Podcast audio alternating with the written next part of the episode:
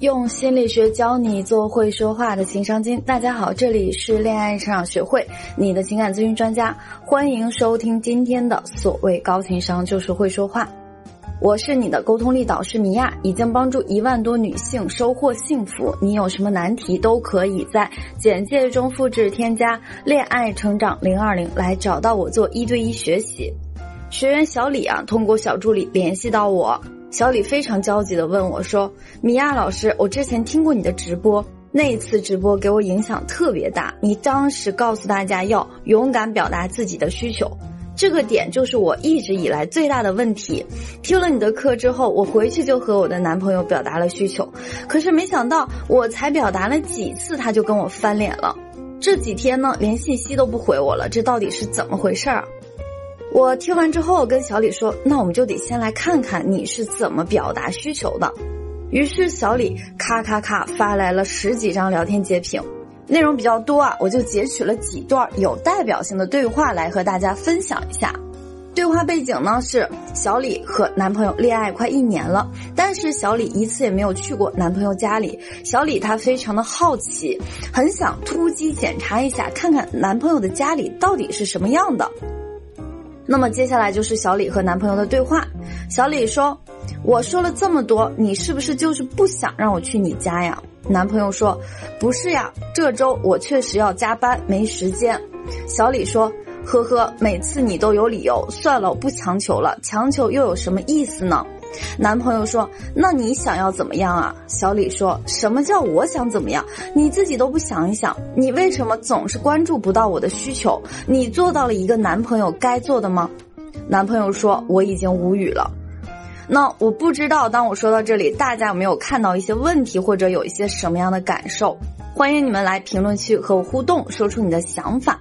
那今天米娅就小李的这个问题来和我们所有的姐妹们一起聊一下，到底该怎么和男人提需求，表达你的需要，教会你如何说他才愿意听，你如何引导他才愿意做。首先，我们来梳理一下啊，表达需要一共有三个层次。第一个低配版，表达我想要什么加负面预期等于索取。首先来讲一下什么叫负面预期。比如学员小李在给男朋友发消息的时候，他的确也说了自己想要去男友家见面，但同样，小李在表达需要的时候都会加上一些，那你是不是不想让我去了呀？或者，哎，算了，我不强求了。又或者，你为什么总是关注不到我的需求？你做到了一个男朋友该做的吗？等等。而在这样的表达背后，其实都有一个共同的潜台词，就是我对你的表现很不满意。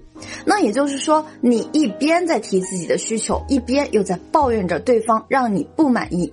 这像是一句俗语说的感觉啊，你既要马儿跑，又不给马儿吃草，还嫌马儿跑得不够好。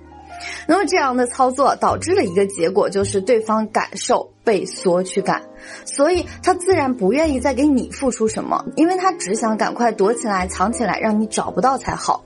在这个时候，你提出的需求已经不能被看到，被看到的更多就是负面感受带来的索取感。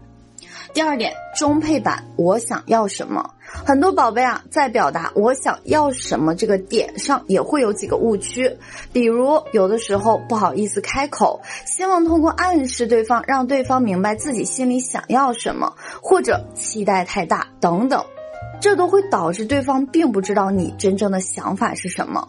就像小李，他绕来绕去说了好几页的聊天记录，云里雾里一样，男朋友到最后都不知道他到底想要干什么。那其实我们如果能够情绪稳定的仅仅表达清楚我想要什么，这样的表达虽不会加分，但是也不会减分。至于对方也是一样，比如你说了你想要一个包包，不管对方给你还是不给你，你都可以一如既往不动声色，这也算是一个安全选项。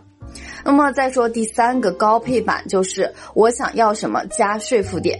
高配版的表达重点在于你有一个说服点。那什么是说服点？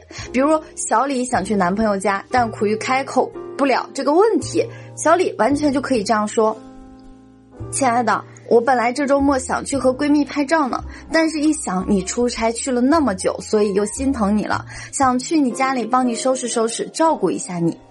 或者呢，我周末想去你家，确实是有一个小计划，那个就是想给你做你最喜欢吃的红烧肉。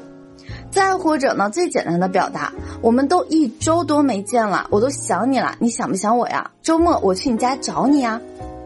说到底啊，关系的本质就是价值交换。这个价值体现在方方面面，不仅仅是大家在普遍意义上理解的外在价值，情绪价值也是，内在价值也是。同样，以上都是我们先给到对方一个说服点，在这个时候再伴随着提出你的需求，那对方一定会乐不可支的答应你的条件，甚至还会觉得你非常的贴心。所以啊，大家要记住这个高配版表达的需要公式：我想要什么加我能给你的美好预期是什么。其实我们只需要在沟通中花一点点小心思，就可以少走很多弯路。那么，另外你们有任何在沟通上的困惑，都可以添加我的助理咨询师的微信“恋爱成长小写全拼加零二零”来说出你的问题，我们可以给你做免费情感分析。